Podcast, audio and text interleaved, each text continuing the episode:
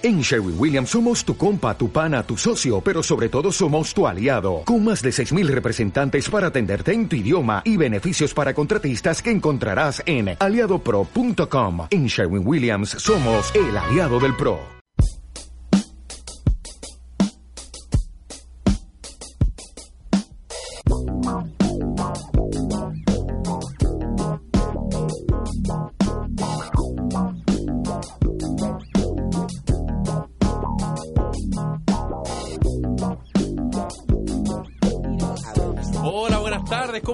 Comienza 7 pm, no somos nada en el Conquistador, lunes 24 de julio de 2017, junto a Carla Martínez y a Mirko Macari. ¿Qué Muy tal? buenas tardes. Buenas tardes. Baje el volumen inmediatamente a su celular, Mirko. Voy a ver eh, quién me está hablando, ¿eh? Celular nuevo, ¿ah? No, estás loco. Ah, ¿no? Carcasa nueva, Seis entonces. años, no estás loco tampoco. Nada nuevo. Nada nuevo bajo el sol, compañero. La chaqueta se parece a la Alexia, esa color eh, piel de camello, Esta, sí, 24 cuotas en Falabella. en los gobelinos. en los gobelinos. En los gobelinos. Exactamente. Le fue bien el fin de semana en Buenos Aires porque nosotros el viernes, bueno, debíamos contar dónde estaba. Sí, viajé a un matrimonio, me invitó un amigo que se casaba. Ya. ¿Lo pasó bien en Buenos Aires? Sí, sí, no, ¿cuándo se pasa mal en Buenos Aires? También es cierto. Y el evento bastante bien, Ya. Buena comida. por sobre la media. Ya. Buena comida que es para empezar a conversar, porque yo se lo dije a una pareja de amigos que iba conmigo camino al matrimonio. Yo si la comida es mala me voy pelando. Soy periodista, así que estoy autorizado para irme pelando. Ya. 80% de los matrimonios que me invitan la comida es mala. Y estará buena. Ya. La música. La música más podría haber sido mejor. Ya, pero, Pero la pero si pero se si la comida bien, está bien, lo otro sí, pasa. lo otro, claro, lo otro te va a ir a una discoteca por último. Ah, Porque hay un factor emo-. Hay un factor emotivo, hay un factor emotivo en la ceremonia y todo, y ya bueno. Y acá es como el cevichito y después su filete miñón con eh, de puré de No, pero no te ha berenjena. pasado, no te- Allá, no ¿qué es lo te- que se lleva? No, había, no, había, claro, obviamente era una carne, era como Ya. un, un filete, pero, pero una carne como a la cacerola, no a la parrilla. Ya, muy Mucha bien. con vino, así, muy bien. Y la entrada, No, no había entrada. Toma. También muy asertivo. ya. Ah, porque, el- porque el, el fuerte era el picoteo, el, co- el cotelé. El cotelé, ya. El cotelé el tradicional ese que tú te peleáis porque pasan los mozos. Ya. Entonces una bandeja con 20 canapés y hay 40 personas esperando un canapé. Claro. Entonces te puede tocar medio si tienes suerte. Eh, acá no había como una mesa para servirte tú con un platito, tu, tu, Ah. cana- ah, tu, tu entradito, jamoncito, empanadita. Y aparte los canapés ya eh, sobraron. Qué rico el canapé. ¿eh? Es bueno el canapé, está, está O sea, no era necesario valorado. no era necesario mojar al mozo en este caso, digamos. No era necesario. Como se usó no, no, no, en épocas pasadas, Yo, de hecho, quedé casi listo en el, En el cotelé. Sí, El cotelé. que no almorcé como buen chileno, ¿no? Diciendo, bueno, tengo que comer. ¿Ah? La plata, los pasajes, todo. Sí, por la tengo que comer. importante. Claro. Con ¿ah? un diente. ¿no? Sí, pues sí. Ya, ¿y el copetín? ¿Copetín típico igual que acá o de- otro tipo de copetín? No, lo mismo. Ya. Lo mismo, ¿no? Ya. Relajado. Porque además el matrimonio había empezado la noche del viernes. los Tipo, oye, ¿qué- los, los amigos chilenos que llegaron al matrimonio, Que no juntémonos hoy día, día viernes. Y ahí ya uno queda averiado. Ah, su milanesa, el asado con ensalada surtida. Con guarnición de fritas. Uf, Uf. sí. En fin. Tomando Malbec ah, de Ah, Mendoza. Ya, Sí, pues. ya. Claro, si estáis ahí tenéis que tomar Malbec. Sí, mira, fue a un bar. Partimos en un bar. Se llamaba La Florería. Ya. Era una florería y te abrían una puerta así como un subterráneo y, abajo estaba el bar. Como un clandestino. Clandestino, completo. Mira. Si no había señal de internet, nada. No, notable, notable los argentinos. Y la Sí, florería. presiento que estás pasando un dato. Estoy pasando el dato. Para po. dar la foto y los videos. No había internet, no había, no había. No había nada que había hacer, señal. había señal. No, me no te pudiste ver, ¿a qué te comunicar. No me puedo refiriendo? comunicar con No, nadie. estás loca, no estás loca, no estás. Oiga, No estás oiga, no, me venga con cosas acá. Estoy pasando el dato. El Al chileno dato. que quiera ir, lléveme por favor al bar La Florería. Ya. Si usted va a Buenos Aires, vaya al bar La Florería. En el microcentro. Eh, no, esto es retiro. Ya. en el sector de retiro. Bien. Y eh, de ahí nos íbamos caminando, así como vamos con una cosita, vamos con una cosita. adi- apuesto que no adivina dónde, cae, dónde recaímos. Un boliche de media cuadra, pequeñito, ¿Ya? pero eso es el encanto de Buenos Aires, que encuentra un buen boliche, Lógico. buen precio, buena calidad, ¿cómo se llamaba? Los Chilenos. ¿Ya? Dueños chilenos y había una mezcla de menú. Ya. ¿ah? Pero fuimos por el clásico, ahí eh, la, la milanesa, La milanesa. guarnición, etcétera. Se pone a hablar el tiro como argentino. No es que, bueno, pero es que guarnición, Carla. se Tan típico denomina- nuestro ah, eso, la guarnición. Si fue al lado nomás, pues. Eso, ¿El vuelo bien? impecable. Porque es, no siempre, pero hay veces que hay problemas, la La turbulencia. turbulencia, no, no, menor, menor, menor. Ya. Y para acá tampoco. De ida durmiendo, de vuelta durmiendo. Ya. Perfecto el viaje entonces. Lo pasó bien, qué bueno. Sí, me echaron de menos, pero Sí, bueno, trataré de que no me inviten a tanto evento social. Ven a trabajar, será mejor. Eso estoy haciendo, pues. Qué bueno. Y me perdí varias polémicas el fin de semana. Estuvo intenso el fin de semana. Estuvo intenso. Si algo me llegó allá, de hecho, había red. Mira, había, Había, de vez en cuando Sí, había. y entre medio- subterráneo. Entre medio de las 7 y los subte. subterráneos, algo vi. Ya. ¿Con qué partimos? ¿Con cuál polémica? La Hay de varias. Oporto, po. La de Oporto. Buena. Yo al Oporto fue al toque tempranito. Ahí la revista el sábado. ¡Pa! Sábado en la mañana. ¡Pum! Y empezó en red. Empezó en redes. Contémosle a la gente de qué se trató la, la polémica. Pablo ¿no? Porto, un Sí. eh, comerciante que ya había salido en algunos medios hablando, ¿ah? Sí, pues. Y se, pero se hizo más masivo, si se quiere, en el programa Aquí está Chile, ¿verdad? Que es este foro que hizo Chilevisión con CNN, donde eh, iban los precandidatos presidenciales de eh, Chile Vamos y del Frente Amplio, que iban a las primarias, digamos. Y eh, bueno, habían seis periodistas, si no me equivoco, y cada uno con un tema. Y ese tema, de alguna forma, enfocada en, un, en, una persona, digamos, con nombre y apellido.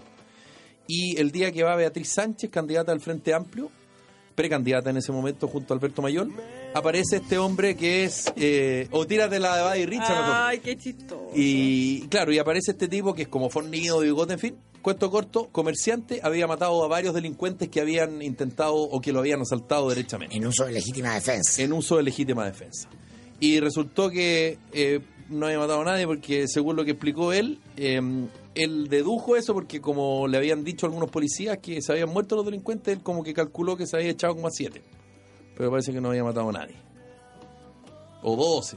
Bueno, que ya a esta altura, siete, a esta altura lo mismo. po. Y el resto menores de Claro, edad. y a esta altura Él- métele nomás. Él dice en un momento, no, yo siempre hablé de siete, pero en realidad fueron doce. Y como que no quise decir que los otros eran menores de edad porque le podía causar un daño muy grande a las, a las familias de, de las víctimas. Y se fue al campo a vivir, en fin. Y entonces la nota de sábado desnuda que finalmente todo esto era un cuento nomás. Claro. que fue presentado en el programa, en las otras notas periodísticas, sobre todo en la tercera, ¿no? que habló una, habló una nota del pistolero de, El Batman. claro, el Batman, levantándolo como héroe. ¿Ah? Te pasa. Eh, y entonces le cayó la capotera porque finalmente eh, a él, él es el que le hace una pregunta muy dura a Beatriz Sánchez sobre la delincuencia. Mm. Se trata de mostrar, ¿no? En el fondo, eh, el sentido común de un ciudadano que tiene que enfrentar la delincuencia frente a, a un candidato que tiene una postura eh, menos dura frente a la delincuencia o una explicación más sistémica, menos de mano dura de, Claro. de cárcel. y Una cosa más sociológica. Claro, entonces eh, el- eh, la mochila, aquí estaba el programa Chilevisión, ¿no? Que no confirmó, el dato lo presentó como lo que el tipo venía siendo presentado en otros medios y no chequeó que fuera efectivamente Así es. eh, quien se decía que era. Entonces le cayó con todo a la Andrea Vial, que es la... Productora ejecutiva. la- la- la- la- la- la- claro, la editora de, de- del programa y ella tuvo que salir a, a explicarlo, ¿no? Y a pedir disculpas, a, a reconocer el, error, producto de este reportaje que devela el Mercurio, el su revista El Sábado, que era finalmente una puesta en escena, porque los medios le ponen en definitiva. A los medios le ponen por una parte, porque quieren construir una historia y se realza un personaje con la información que, que, que tú quieres que resaltar, pero a la vez eh, cuesta mucho eh, contrachequear, sobre todo cuando hay información de otros medios y fácilmente nosotros quedamos en citar y en decir, ah, pero esto es cierto porque salió en tal parte. El Claro. medio es un validador en sí mismo, cuando debería ser contrachequeado como cualquier otra fuente, lo que sale en un medio. ¿ah? Uno supone que lo que sale en un medio está todo chequeado y bueno, eso demuestra que no es así. Eso por un lado, del punto de vista periodístico, la pobre Andrea Vial, que yo creo que es una re buena periodista, pero eh, es también una suerte de, eh, de raspacacho al ego de cierta prensa que yo creo que cree que el, periodismo es finalmente como una actividad superlativa, ¿ah? es como eh, una fuente de verdad bíblica. ¿ah? Y entonces hay mucha gárgara en el medio con el tema de la calidad del periodismo y, eh, y esto es, está muy, muy top y es de mucho nivel. finalmente, eh, citar, que los medios citemos a otros medios, confiemos lo que dicen otros medios, tiene que ver con cuestiones de prestigio, subjetividad, subjetiva, que, que son súper arbitrarias. ¿Ah? Creemos porque queremos creer, ¿ah? Eh, porque se dice determinado medio tiene prestigio, y bueno, y eso lo asumimos como tal. Y cualquiera puede guatearse, caen los medios más grandes del mundo. Claro. Se han caído. Sí, señor. En este tipo de, de Premios Pulitzer. No, se van a caer los de medios, historia los inventada. medios en Chile, todos. Sí, pero ¿sabes qué? Mira, Son pobres. yo quiero decir dos cosas. Lo, lo, lo número uno, eh, el, el reportaje escrito por Rodrigo Fluxá, yo a él le creo todo. Está tan bien contado, mucha que escribe bien ese gallo. Lo primero que quiero decir, si no ha visto la revista el sábado, consígasela por ahí. Es un muy buen relato, está muy buen escrito, está muy buen contado. eh, desde, digo, creo yo, desde el relato de la persona involucrada, en este caso el señor Oporto, pero también la lista política, qué significó para Beatriz Sánchez después de haber estado en este programa al enfrentarse a este caballero, donde finalmente queda súper claro en un relato muy bien escrito, insisto, al final de que era todo mentira. Pero em, lo segundo que quería decir, y, ahí- y aquí siento que podemos debatir nosotros porque somos periodistas los tres, que yo no conozco a la, a la periodista de apellido Vial, pero todo el mundo habla muy bien de ella, porque en algún momento, dentro de toda la discusión, se habló de la posibilidad de que esto hubiese sido montado para perjudicar a Beatriz Sánchez. Cosa que yo no creo, yo no la conozco a ella, pero tengo buena referencia y, y creo que pensar en que, en que a lo mejor lo hicieron con esa intención me resulta un poco más rebuscado. Pero sí me llamó la atención de esta especie de declaración pública que emitió ella a manera a modo personal, como parte, me imagino, culpa. de la producción del equipo. Estoy hablando aparte de la disculpa que hizo Chilevisión. Eh, ella en- enumera varios puntos y, si no me equivoco, como en el segundo, en el tercero, dice que los periodistas no son los encargados de em, llevar los casos. Y ahí me generó una duda súper grande, porque Periodistas que salen en cámara. es que yo creo que ahí ella no hace la especificación, porque yo leí eso y dije, chuta, ¿quién ve los entrevistados de Aquí está Chile, la secretaria Machaza? ¿Quién se preocupa de eso? Siento que ahí hubo una falla importante. No, yo creo que ella trata de exculpar a los... eh, a Conductores. Fernando Paulsen, a Iván Mónica Núñez, a la Maquia Pizarro, a la Mónica Rincón. Pero que yo Sobre creo todo a la Mónica Rincón, que fue la que llevó el caso. digamos. podría haberlo especificado más porque eh, se entiende, o no sé si será donde uno ejerce esa misma profesión, que para mí periodistas no son solamente los que salen en pantalla. De hecho, me imagino que el nivel de producción de ese programa tiene que estar compuesto, o tuvo que haber estado compuesto, más bien dicho, por varios periodistas. Sí. Y, y según, y que insisto, yo a Rodrigo Fluxá le creo todo, en el reportaje de la revista El Sábado eh, sale que incluso en algún momento esta persona había dicho que no iba a asistir a último minuto al programa y que tuvo que hacer todo un trabajo de producción para reconvencerlo de que asistiera. Sí, hay dos temas súper interesantes. Uno, el tema de eh, si efectivamente se lo trató de convencer para que fuera, aunque él se quería bajar, tiene que ver con lo que vende. ¿Ah? Eh, lo la, la fuerte demanda que hay en la industria de los medios por tener eh, lo que vende. Más allá de si es cierto o no, si está comprobado o no, eh, la historia era buena. Entonces hay un dicho en la prensa que dice que la realidad no arruine una buena Una historia. buena historia. ¿ah? porque eh, está esa demanda por el, por el golpe, por, por la tensión, porque el- los datos del tipo en sí mismo eh, generan una- un impacto, una reacción. Oye, un comerciante que ha matado siete delincuentes en defensa propia, te genera esa, esa tensión, espectacularidad televisiva. Entonces, eh, ¿cuánto hay de periodismo y cuánto hay de espectáculo en el periodismo televisivo? Ustedes ya saben lo que yo pienso del periodismo en televisión. ¿No? Entonces, eh, yo creo que una de las razones para criticarlo es justamente esa. Siempre hay una tentación por eh, el show, por, el- eh, el espectáculo, por vender eh, un programa, una noticia, un esto, porque en la, en la tele eso es lo que manda, eh, con audiencias masivas. Y lo otro, el tema del chequeo de datos. Eh, en Estados Unidos, los grandes diarios que han guateado, que son el epítome de- del periodismo moderno, a los referentes de la prensa mundial, tienen mecanismos de contrachequeo de datos que son brutales. O sea, eh, un diario de los de ma- mayor prestigio en Estados Unidos manda a sus res- corresponsales a Irak, al Medio Oriente, a, a chequear, eh, o sea, a escribir una nota sobre el conflicto que hay allá, las tropas norteamericanas. Y tú sabes que esa nota llega al editor y el editor la manda a un, a un editor de datos, o centro de chequeo de datos, y tienen que confirmar cada, cada una de las cosas que se dice en esa nota, ese centro aparte del equipo periodístico. Tienen que llamar, por ejemplo, no sé, pues si entraron, el periodista fue y habló con una mujer que vivía en la calle por donde entró una, un grupo de contingente norteamericano para realizar una operación en Mosul. Tratando de ubicarla. Mm. Hoy habló el periodista nuestro con usted. O sea, a ese nivel, eso tiene un costo que no te imaginas. ¿no? Ahora, O sea, después, de, después de un par de tonis que se han mandado, digamos.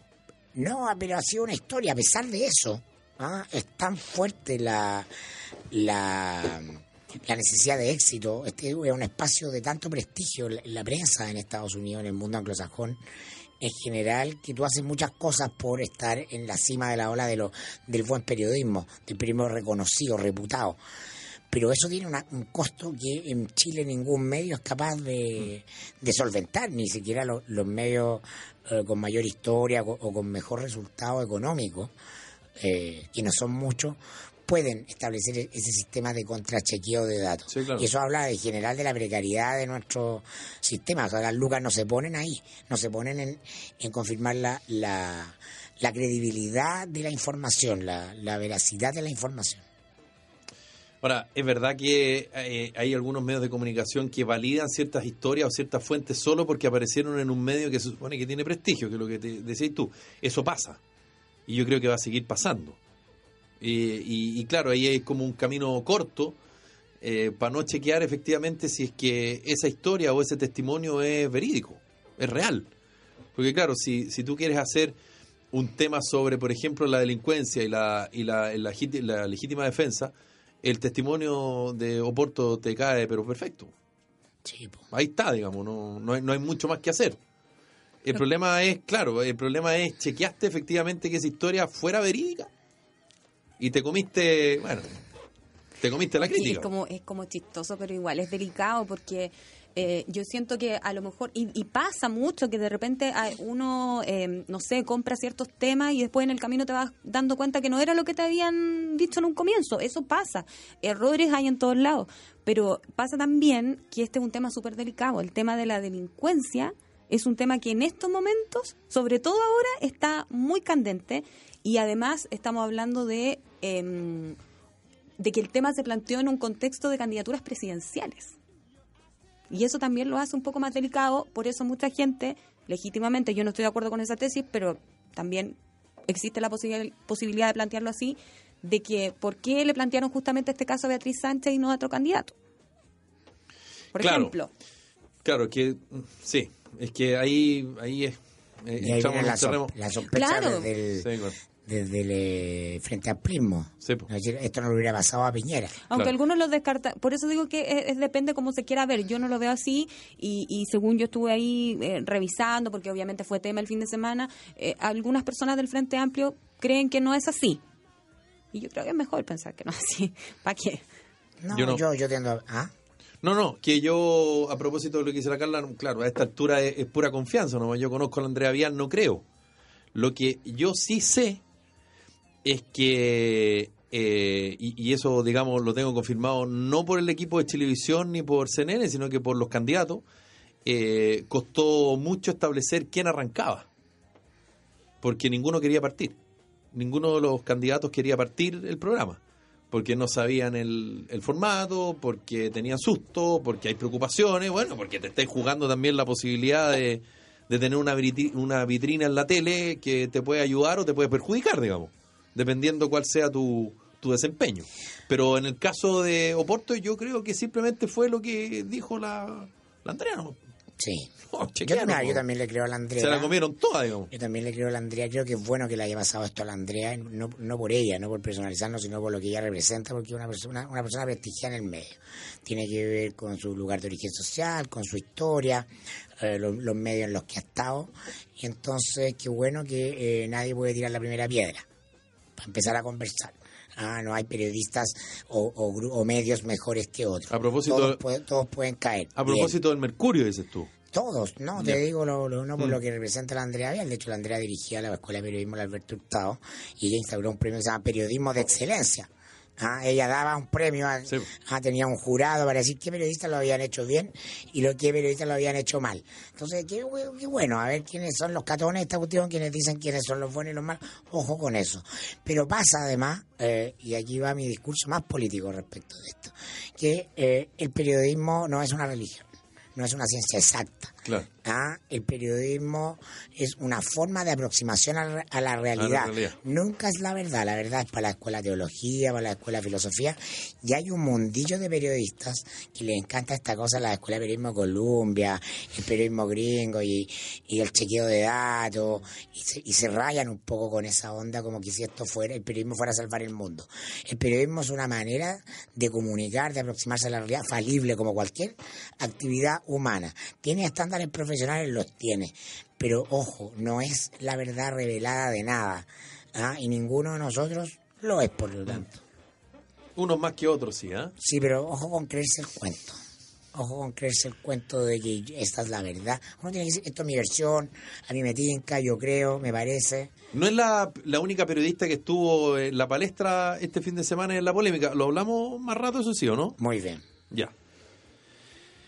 Les queremos contar algo a esta hora de la tarde, que la producción de su empresa no se detenga por un corte de energía, cuente con el respaldo de Generadores Bielco, encuéntranos en cualquiera de nuestras seis sucursales a lo largo del país, Generadores Bielco, todo el respaldo que su empresa necesita, la información la puede encontrar en bielco.cl. A los que están de viaje por el norte del país, en la Tierra del Sol y el Cobre, escape en Samarina del Sol Calama, van a encontrar las mejores promociones en la carta de restaurantes, tragos premiums, eventos, buffet temáticos y un mundo de diversión con precios muy convenientes y en un ambiente muy seguro. Casinos Marina del Sol, juntos, pura diversión. Necesita crecer con su empresa. Elija software ERP Dimasoft, gestión comercial de ventas y compras, control de stock, boleta y factura electrónica sin costo por emisión, puntos de venta, contabilidad y remuneraciones, modalidad red o modalidad cloud. Ingrese a www.dimasoft.cl o escríbanos directamente a ventas.dimasoft.cl.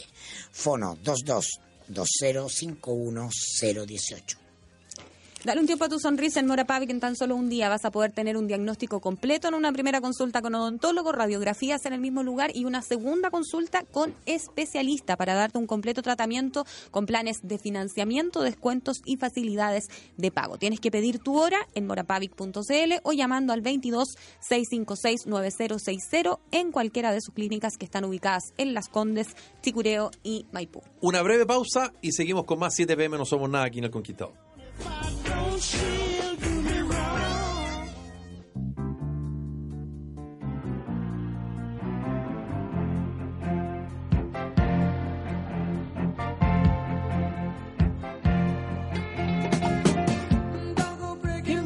Un 24 de julio, pero de 1976, esta canción interpretaba eh, a un dúo Kiki T, una cantante británica que vivió gracias a este tema su único gran éxito, así como el One Hit Wonder, que le llaman, ¿no?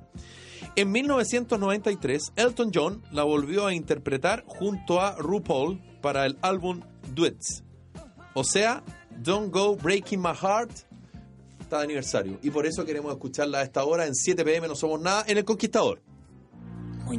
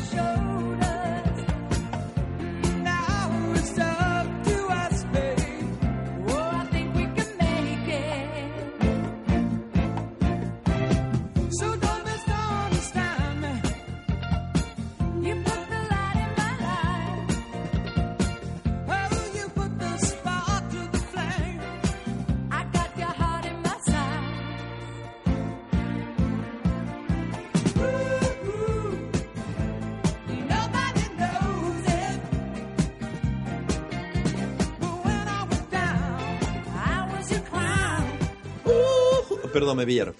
Estamos de vuelta en 7 pm, no somos nada eh, en el Conquistador. Mi nombre es.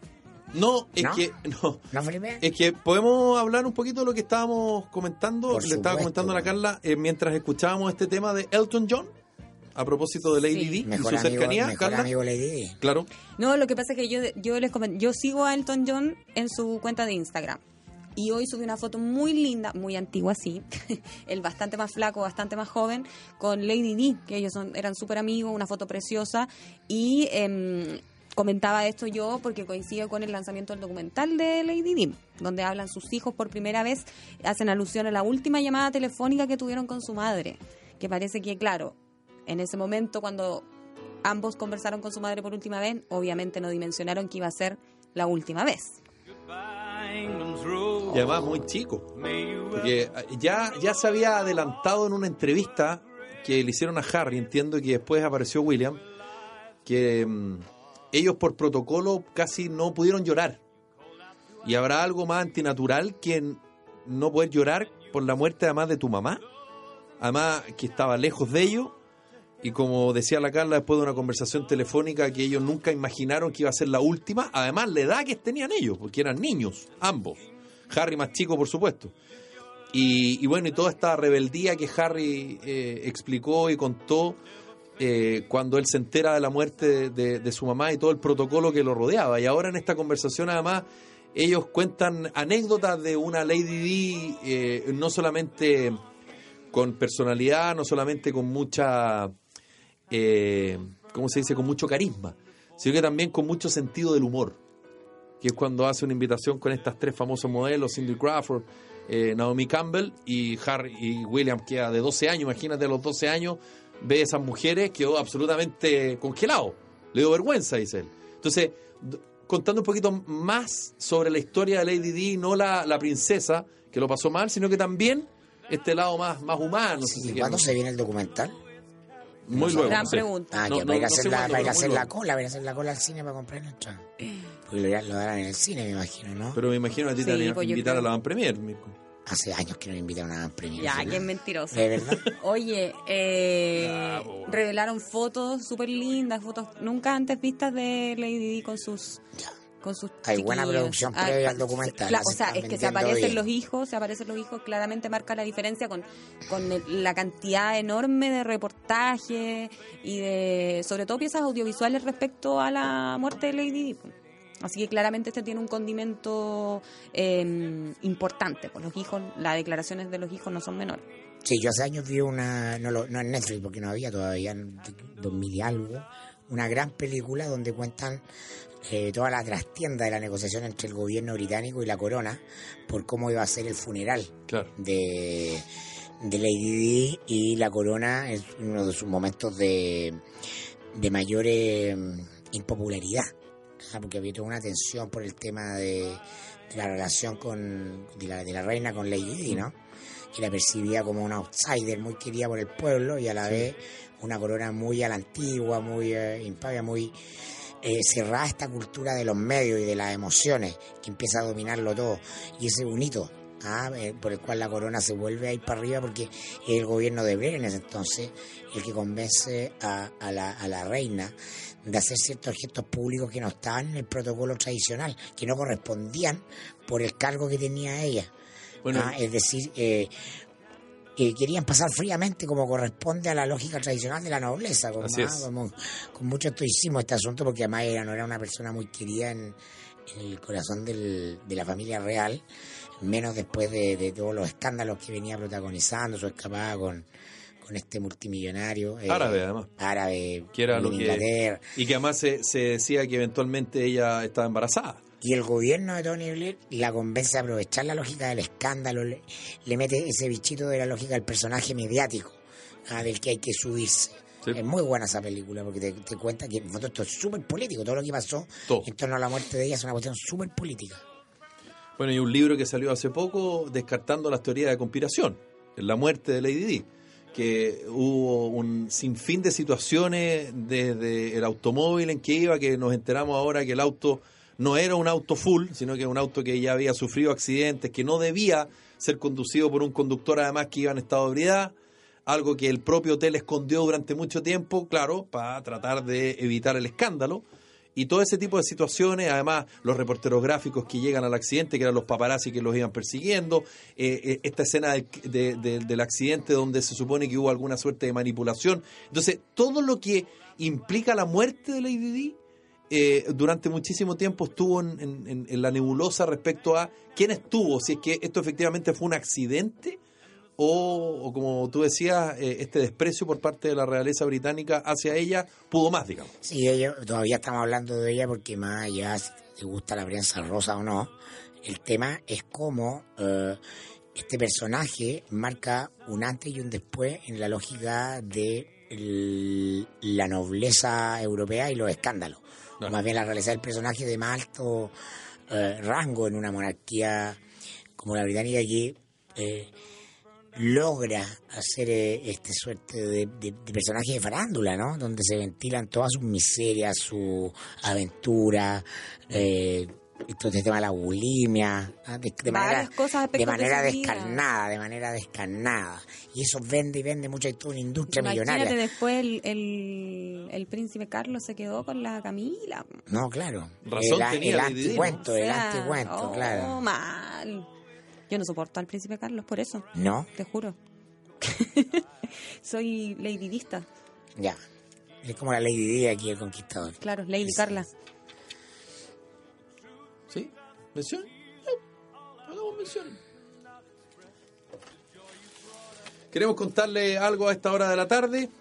Tepillé es el servicio de seguridad con la mejor y más efectiva protección preventiva disponible para empresas y hogares y demuestra su efectividad con hechos. En siete años Tepillé ya ha frustrado más de 20.000 robos a sus clientes. Si usted quiere proteger su propiedad de la delincuencia, contrate a los mejores, contrate a Tepillé. Visítenos en tepillé.cl para que usted así no sea la próxima víctima. Si planeas ampliar o construir nuevas oficinas, si necesitas almacenar tus productos de manera innovadora, si quieres instalar una faena en el menor tiempo posible, tienes que ponerte en contacto con C-Box. Llámanos al 800-384-200. Escríbenos también a ventas arroba. C-Box, soluciones modulares a su servicio. En otoño y en invierno es tal vez la mejor época del año para tomar los tratamientos láser que ofrece Vita Clinic. Láser de rejuvenecimiento facial, eliminación de rosácea, borrado de manchas en cara, cuello, escote y manos, borrado de manchas de acné y cicatrices, borrado de tatuajes y depilación láser. Vita Clinic, 30 años de experiencia y un equipo médico de primer nivel. Solicita tu hora al 22-828-4400 o visita vitaclinic.cl. Cimientos es una corporación orientada a entregar formación, seguimiento, apoyo e intermediación a personas con dificultad para insertarse en el mercado laboral.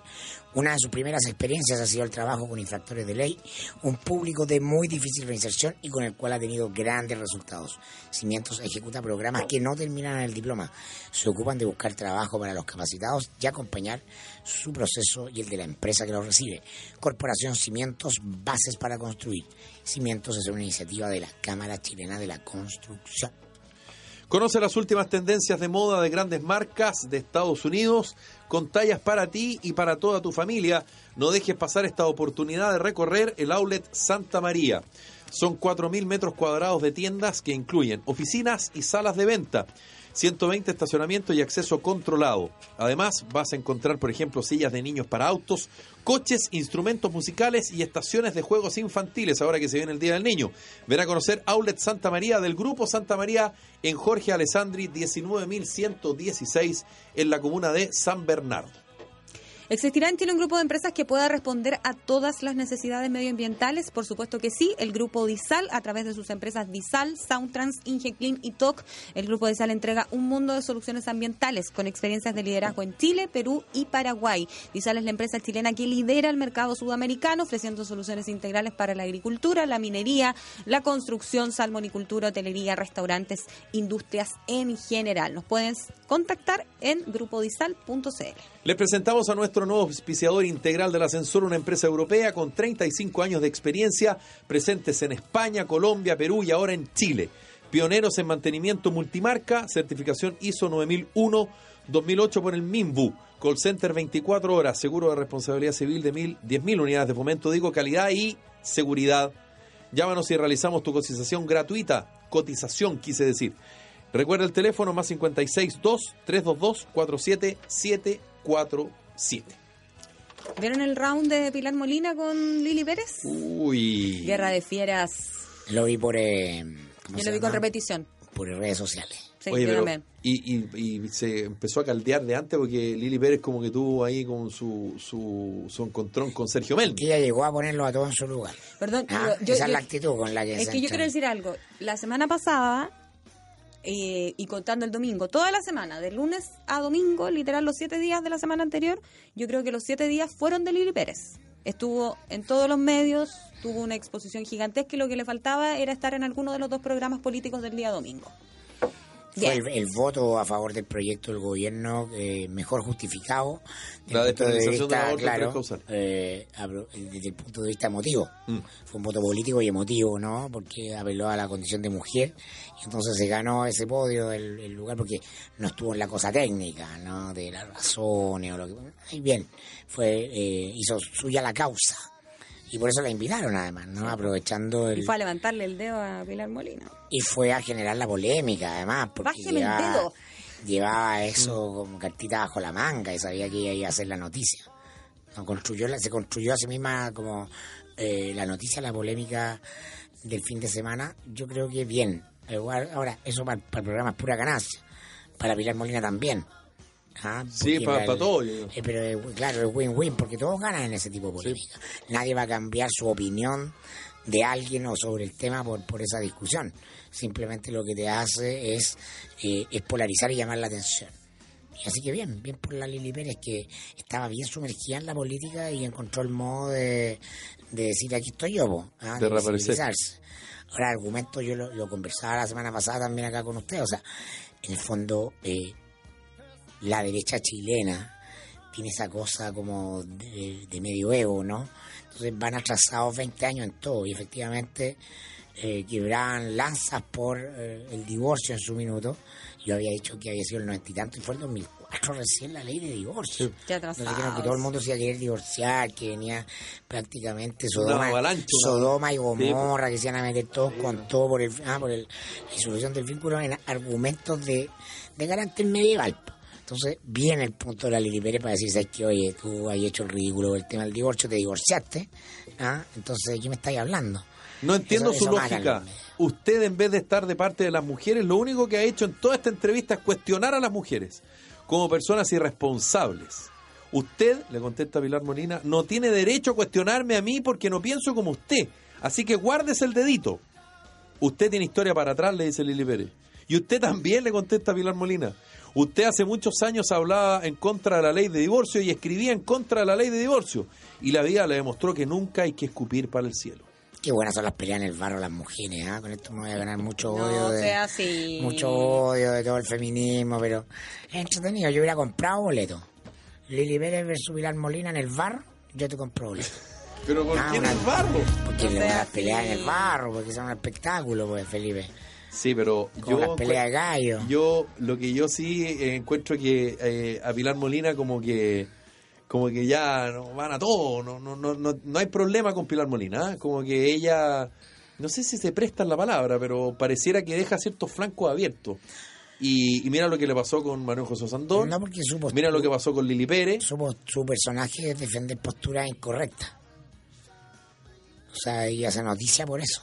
Claro, lo que pasa es ¿Cuántos que... están dispuestos a defender de la manera que ella lo hace esas posiciones? Pocos, Claro. Lo que pasa ¿Ah? es que lo que pasa es que por una parte tú puedes plantearlo como que es una persona consecuente y otra lisa y llanamente en que no se da cuenta que efectivamente hay cosas que tú no podés seguir defendiendo, no puedes seguir opinando y, y ella lo mantiene. Entonces es, es bien discutible esa posición, creo yo. Pero eso- no, yo creo que esos personajes siempre han existido y van a tener que seguir existiendo. Pero obvio, yo solo digo que sí, sí, obvio que existen y van a seguir existiendo. Yo solo que las cuestiono nomás. Yo, yo me gustaría comentar la posición de la senadora Lili Pérez. Yo le tengo muchísimo respeto. Creo que ha hecho un gran trabajo.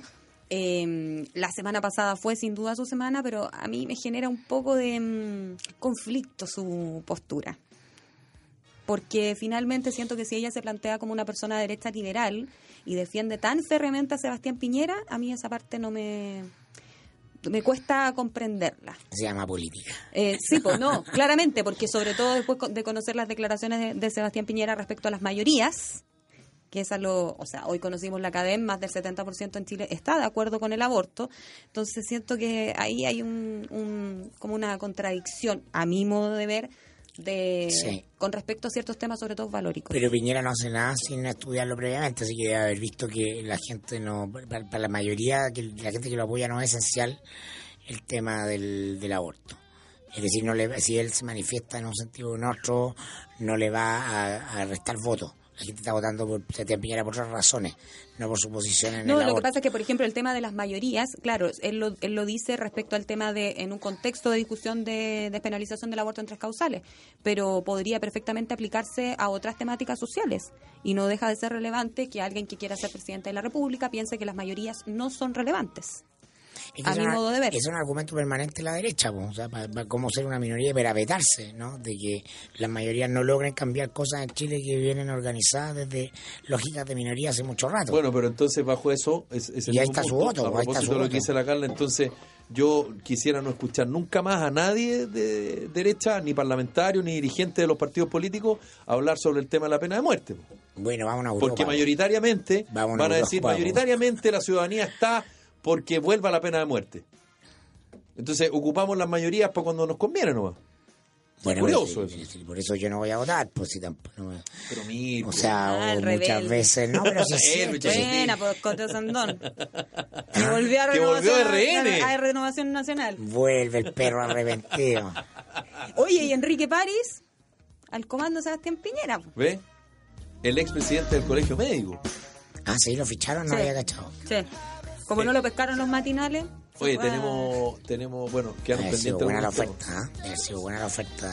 de- una vuelta mañana. La oferta política. Claro, lo del senador Manuel José Sandón, ¿les parece? Y lo de, y lo de Escalona y la Junaev. La... Exacto. Sí, está bueno. Ya. Ya. Chao, chao. Semana vemos noticiosa, mañana. chao. Chao, ya llega el Cotebas.